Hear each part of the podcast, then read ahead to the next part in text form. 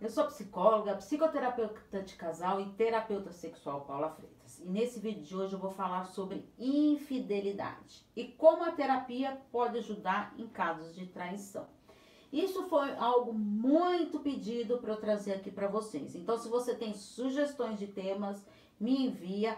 Tem dúvidas, traz para mim, escreva para mim, você pode perceber que eu não cito nomes de ninguém aqui. Então, escreva para mim que eu respondo nos vídeos de segunda-feira. Tá passando por dificuldades no relacionamento? Está difícil lidar com isso? Estou à disposição para os atendimentos. É só enviar uma mensagem no meu WhatsApp, no 11 98313 2371. Então, vamos para as perguntinhas de hoje sobre relacionamentos. Primeira pergunta. A infidelidade ainda impera em nossa cultura? Eu achei essa pergunta muito interessante. A infidelidade, ela sempre existiu e continua envolta em uma nuvem de vergonha e de silêncio. Existe desde a invenção do casamento, assim como o tabu que o cerca. É cada vez maior o número de pessoas que buscam saber o que aconteceu, o porquê e o que se poderiam ter feito algo para evitar. A infidelidade ela acontece em casamentos bons e ruins. Não existe uma verdadeira, uma verdade única para você descrever a prova de fogo da paixão e da traição. Então, neste momento, alguém em algum lugar está traindo ou sendo traído. Já parou para pensar nisso? Pensando em ter um caso extraconjugal, aconselhando alguém que está vivenciando uma traição. E isso causa um fascínio, medo e tantas fofocas. Por isso, esse, é, temos tantos casos de traições em filmes, séries, novelas.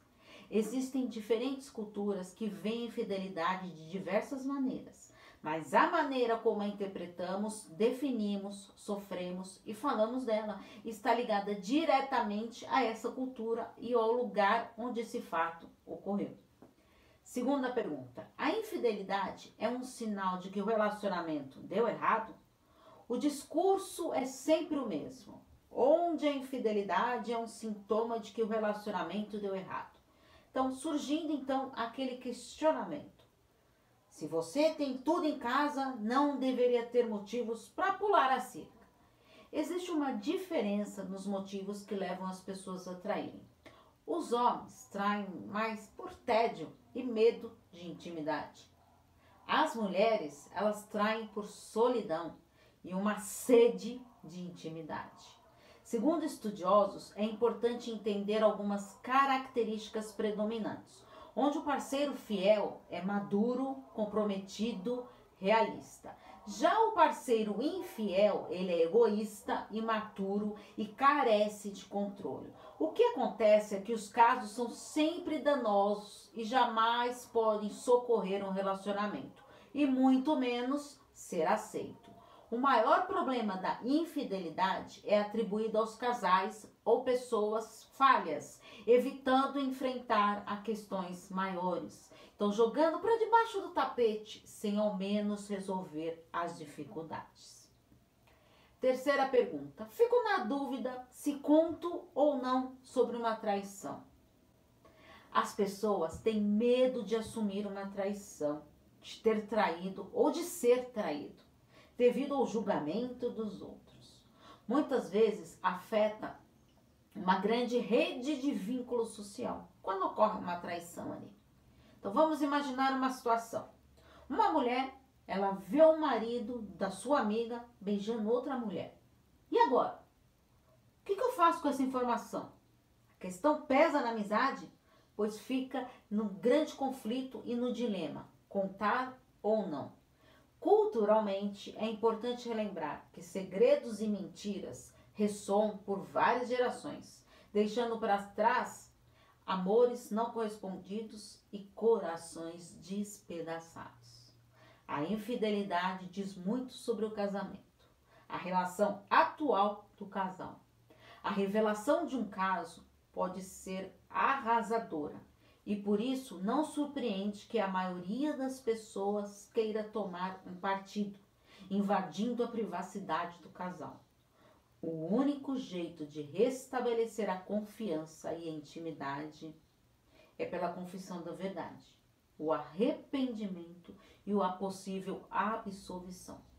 Então, ter clareza que não condenar é, o parceiro ali não quer dizer aprovar.